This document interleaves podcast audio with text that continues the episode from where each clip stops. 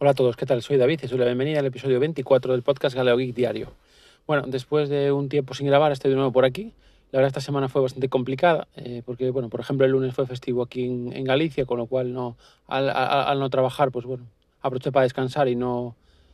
Y, como suelo grabar cuando trabajo, pues dije, pues dije, bueno, pues ya iré grabando el resto de la semana. El martes fue un día muy intenso de trabajo porque estuvimos cubriendo el Google I.O., la conferencia de desarrolladores de Google, y trabajé hasta las 10 de la noche. Entonces ya después cuando acabé sí que no estaba muy cansado. Y después miércoles y jueves la verdad es que bueno, llevo una semana bastante complicada con el tema de los cólicos de riñón. Tenía mucho dolor y bueno, sinceramente no me apetecía grabar esos días y dije, bueno, pues nada, lo voy a ir dejando. Y nada, y hoy estoy por aquí para comentaros un poquillo algunas cosillas de mis aventuras y, desventuras con Linux en este caso. Pues nada, eh, os lo que había comentado en los podcasts anteriores que había instalado eh, KDNeo, y que, bueno, y que está probando algunas aplicaciones de KDE, como, como en el episodio anterior comenté, como KDE Connect o como Ocular, que, que me gustaban bastante y estaban bastante bien. Pues lo que me pasa últimamente con las actualizaciones, que fue actualizar KDE Neon, eh, me desaparecieron los dockers, es decir, a través del terminal accedía a los dockers, pero no podía encontrar, o sea, sí veía que estaban ahí eh, los contenedores, pero al abrir eh, los contenedores o no me dejaba acceder, o si me dejaba acceder estaban vacíos, o sea, todos los datos que había metido, todo lo que se había guardado, no estaba. No sé muy bien por qué. De hecho, tenía muy poco montado Docker, solo había montado un, el servidor Plex, había montado un, servidor de Wallaback y uno de DNS para la, para la, para la, redirección de las, de, las, DNS. Y nada, y aparte de eso, no sé por qué alguna razón, no, no me dejaba imprimir con la impresora. La impresora la tengo conectada por cable directamente al, al PC, o sea, por, por, USB, y no me dejaba imprimir. Entonces, y fue a raíz todo de una actualización otra vez. Entonces, bueno, en ese momento pues me planteé eh, qué hacer, intentar a, arreglarlo, intenté buscar algún tipo de solución, intenté reinstalar la impresora, instalar el software HP Lib, porque mi impresora es una impresora HP, incluso configurarlo con HP Setup, pero me sigue dando problemas. Y bueno, y, en ese momento, como a, lo largo de esta semana había estado eh, leyendo los tutoriales de atareao.es, del señor Atareao, de su web, de, sobre Ubuntu, pues dije, pues mira, eh, ya que estoy, como realmente casi no tengo nada configurado todavía y tengo todo guardado en un disco duro externo, pues me, voy a volver a Ubuntu, que fue eh, la primera opción que, bueno, la primera distribución Linux que, probé. Y, y, en ello estoy, realmente sí. El, otro día lo, lo, lo, reinstalé, lo instalé tanto en el sobremesa como en el portátil y nada, y de momento aún no tengo nada configurado. Mi idea es ampliar un poquito los contenedores Docker, quiero montar un contenedor de, eh, a ver si me sale, perdón, quiero montar un contenedor de calibre para los libros, porque ahora sí que esto voy a leer unos libros de Linux, pues sobre todo, bueno, eh, voy a leerme un libro que, que, que, que, se compartió desde Muy Linux, que era el libro que os comentaba eh, el otro día sobre el tema de, de, la terminal. Y después también me voy a leer otros libros recopilatorios de, de los artículos de atareo.es sobre tres temas que me interesan mucho. Sobre la propia terminal, sobre hacer scripts con Bash, si no me equivoco, y el, otro era sobre Docker precisamente. Son tres temas que me interesan mucho, pues aprender a usar, a usar mejor la terminal o usarla para más cosas. Me interesa aprender a hacer mis propios scripts porque creo que es algo, es una especie de programación sencilla y aunque no sé programar, pues eso creo que, que, que puedo, que, que, si investigo y si leo, que puedo, que puedo hacerlo. Y me va a venir muy bien sobre todo los scripts para comentaros lo que quería hacer una vez que vuelva a montar eh, el Nextcloud, quería hacer como una, una, copia cifrada de todos los archivos de Nextcloud en, en, mi OneDrive. Entonces eso me va a venir muy bien. Y pues también el tema de Docker, lógicamente, porque ahora estoy, bueno, digamos, estoy muy, muy metido en, el tema de Docker. Poco a poco investigo, leo y voy viendo más, más temas de más servicios que se pueden instalar.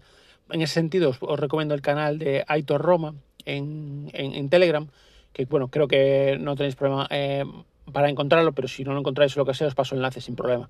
Pero bueno, ahí tiene tanto una comunidad como un grupo, o sea, tiene tanto un grupo que es como la comunidad, digamos, como un canal, y ahí va poniendo cosillas. De hecho, me puso eh, un par de ellos otro día que me puede interesar, uno que es como una alternativa a Jellyfin o a Plex, y, el otro que es una especie de alternativa a Shearly, Shearly o al, o, al, antiguo Delicious, que es como un, digamos, como un sistema, como un, como un servidor para almacenar las URLs. La diferencia principal con Wallabag, por ejemplo, es que almacena, la, o sea, almacena lo que es solo la URL, no, no, el contenido.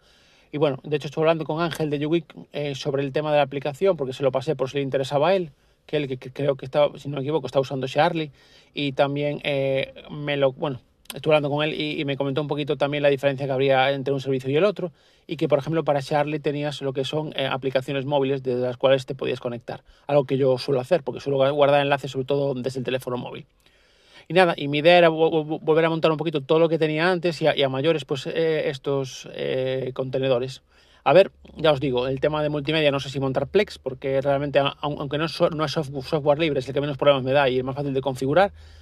Eh, Jellyfish no sé por qué, no consigo añadir el disco duro, eh, no aparece en las carpetas del disco duro y no quiero tocar nada de permisos otra vez a ver si me lo voy a cargar.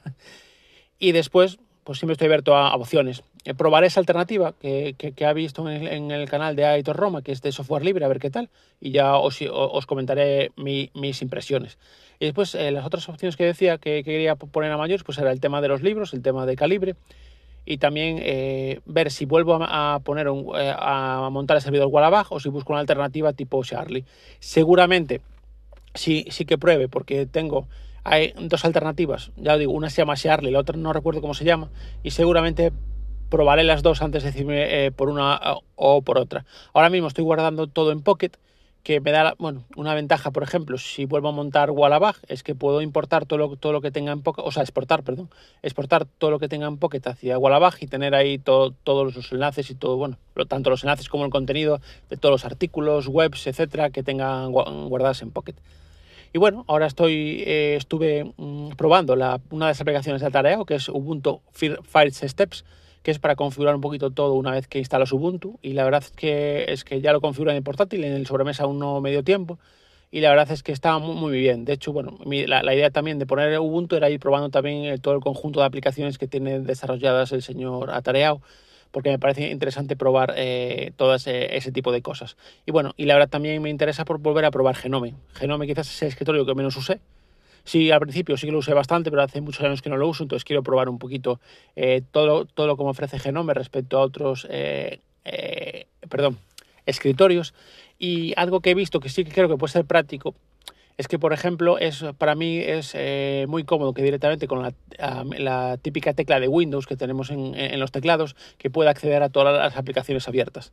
Yo lo, lo solía hacer con un, lo hacer con atajo de teclado para acceder, digamos, a, las ventanas y, moverme con el teclado entre ellas. Pero también me parece cómodo, pues, con una simple tecla y, el ratón, eh, poder hacerlo. Eh, ahora mismo lo que intento hacer es minimizar eh, el uso del ratón. estoy intentando, en, sobre todo en el portátil, la medida posible, usar solo el teclado.